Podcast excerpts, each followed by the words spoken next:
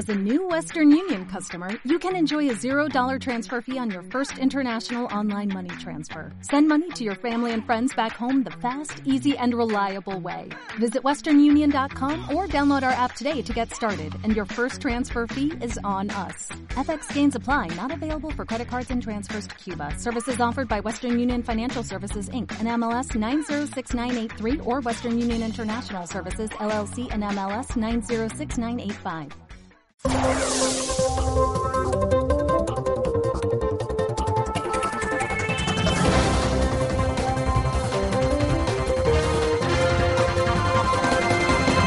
Y como cada mañana ya estamos con nuestro primero de la mañana, valga la redundancia, por supuesto nos trae todo lo que ha ocurrido, vamos a analizar lo que ha sucedido durante las últimas 24 horas. Por supuesto que es nuestro politólogo de cabecera, don Francisco Gómez. Francisco, buenos días.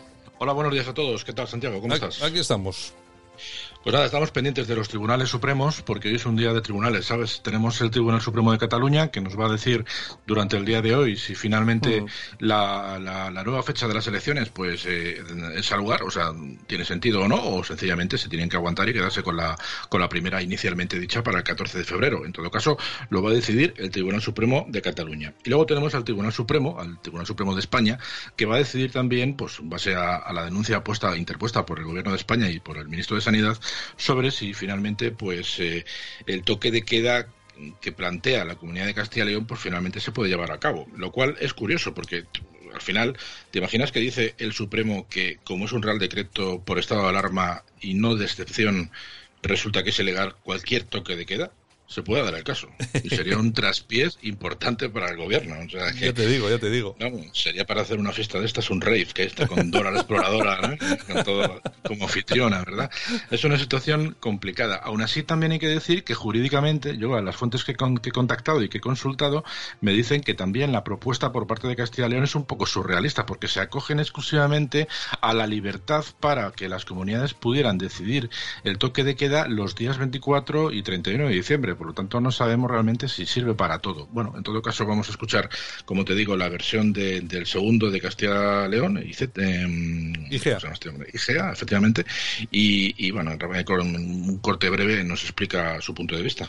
No, nosotros hemos hecho una lectura eh, de la prórroga, que también es un decreto de noviembre, que permitió, como muchos de ustedes recordarán, a muchas comunidades autónomas, entre otras la nuestra, eh, saltarse eh, ese horario eh, durante las fechas de Navidad, ¿eh? los días 24 y 31. Muchas eh, de las comunidades autónomas eh, cambiaron el, el- el horario de toque de alarma por encima de los límites que marca el artículo 5. Porque la prórroga de la- en el artículo 10 dice que las autoridades pueden modular, flexibilizar o suprimir de acuerdo a la situación epidemiológica. Y eso es lo que hemos hecho, es aplicar el mismo artículo del decreto de la prórroga del estado de alarma eh, y eso es lo que ha hecho la autoridad delegada del gobierno, que es el presidente de la Junta. Bueno, ahí estaba IGEA. Sí, como te decía, hay un rifirrafe entre el Partido Popular y, y el Gobierno. De hecho, Pablo Casado pues ha venido a decir lo mismo. Ha dicho que, bueno, pues que es una lástima que eh, haya estas fricciones entre diferentes administraciones cuando se supone que la- el endurecimiento de las medidas restrictivas que está planteando el Partido Popular en las comunidades que gobierna, pues son por, por, por decisiones para, para que primen las decisiones sanitarias. Y, no las políticas como parece que, que pretende el Gobierno al haber presentado este, este mm, eh, bueno, pues eh, la denuncia pertinente en el Supremo, dando validez exclusivamente el toque de queda de una hora determinada en adelante, es decir, desde las 10 de la noche hasta de las 7 de la mañana. No tiene mucho sentido, pero bueno, aún así, por ejemplo, Isabel Díaz Ayuso, que hoy ha estado, bueno, en, en la, en la mañana de ayer estuvo en el hospital Zendal, pues aprovechando, como digo, que hay una presión importante sobre la gestión de este hospital y su propia asistencia, pues ella se puso del lado, por supuesto, de, de- sus compañeros de Castilla y León y de Galicia, que como hemos dicho es otro de los que está a favor de estas medidas. Vamos a escuchar a Isabel Díaz Ayuso. Lo que no puede hacer el Gobierno de España es estar desaparecido por completo en la lucha contra la epidemia para después aparecer y arremeter contra administraciones inferiores. Lo hizo primero con Madrid y ahora lo está haciendo con Castilla y León. Si el Gobierno de España va a seguir sin actuar, lo que rogamos es que por lo menos no entren a molestar. Si no van a hacer nada, que sigan como estaban.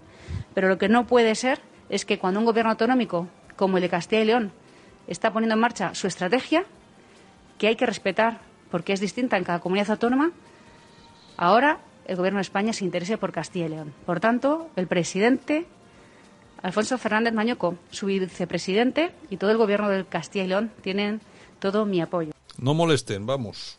Sí, yo simplemente hay que recordar, y se lo recuerdo a los peperos, que cuando la situación en Madrid fue tan complicada y nos tumbaron la sentencia del Supremo de Madrid, eh, uno de los que no apoyó a Isabel Díaz Ayuso fue el presidente de, de, de Castilla y León, eh, Mañueco. Así que tomen ejemplo de la diferencia y el liderazgo de la presidencia de la presidenta madrileña en comparación al resto de líderes del mm. Partido Popular en el resto de en el resto de España.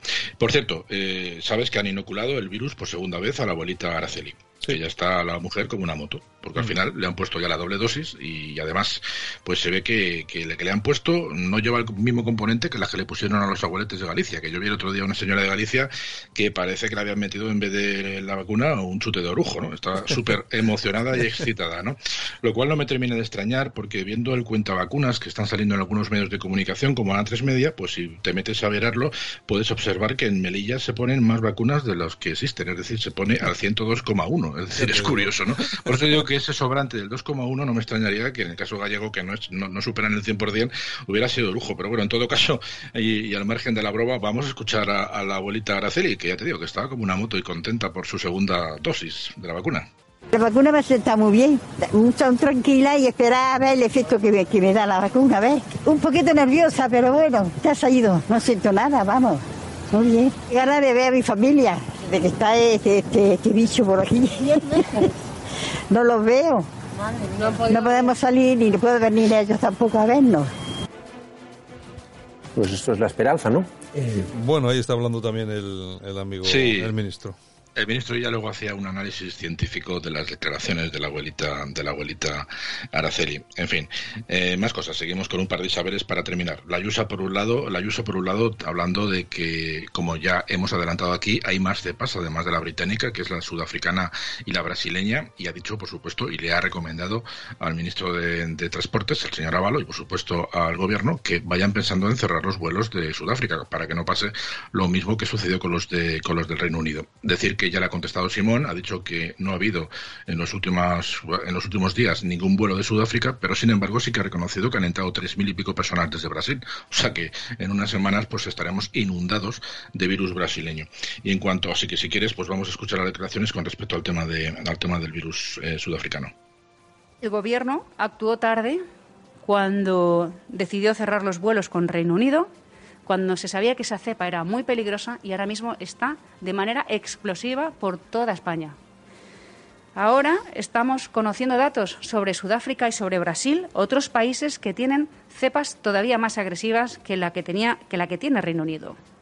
Por tanto, vamos a pedir al Gobierno de España que sopese cancelar los vuelos con estos dos países hasta esclarecer la situación de sus cepas y evitar que otra vez vuelva a entrar el virus por Madrid-Barajas y otra vez volver a empezar. Es el mismo problema de siempre, el no actuar de manera contundente en el aeropuerto y el no ser rápidos, diligentes y tomar estrategias para evitar que esos vuelos directamente conectados con la capital de España entren sin ningún control. Fíjate que esto ya lo comentamos nosotros eh, en este programa el mismo día que supimos que se, que se había detectado la nueva cepa en el Reino Unido, que todos los países de Europa habían cerrado los aeropuertos menos España. Y bueno, eh, Fíjate. Otra vez pasa, es, el día de la marmota, es que pasa lo mismo, se va a volver a suceder.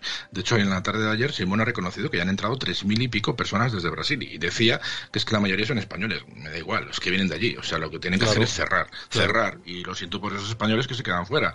Pero no, es que vienen con un PCR negativo. Bueno, y los que venían de Gran Bretaña también. Y al final se ha demostrado que a través de Gibraltar, pues ya está. Primero fue a Andalucía y ya parece que está media España con el virus este que es más complicado. En fin, esto es una lástima, pero como te digo, esta gente no aprende y si yo no entiendo a qué viene eh, cerrar o permitir los accesos, tenerlos abiertos para que nos entre todo lo, malo de fuera, como, como suele ser. Pero bueno, ya acabamos. Simplemente en cuanto a la otra Isabel, tenemos a Isa Serra, que ha tratado de explicar en versión para mermados psicológicos las declaraciones de Pablo Iglesias de este fin de en la sexta, las cuales, por supuesto, pues eh, si me permiten, he tenido el detalle de no exponerles, porque al final, cuanto más lejanos estemos del riesgo de lo que nos diga este hombre, mejor, ¿no?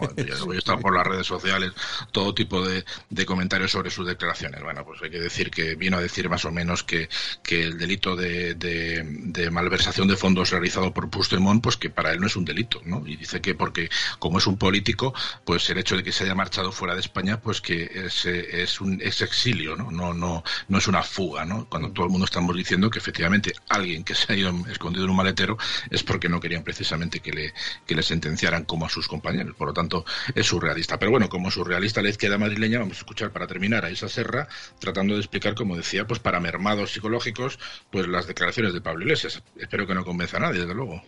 Esto no lo dice Pablo Iglesias, sino que hasta la RAE dice que un político que ha salido, que ha salido del país por defender determinados planteamientos políticos, planteamientos políticos que nosotros no compartimos, es un exiliado. Esto eh, lo dice la RAE. Vale, lo dice la RAE.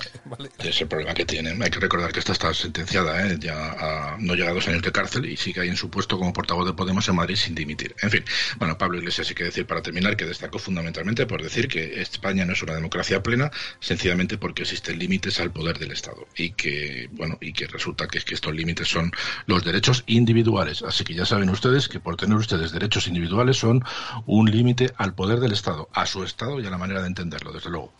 Bueno, don Francisco, mañana regresamos. Será un placer. Esta mañana entonces.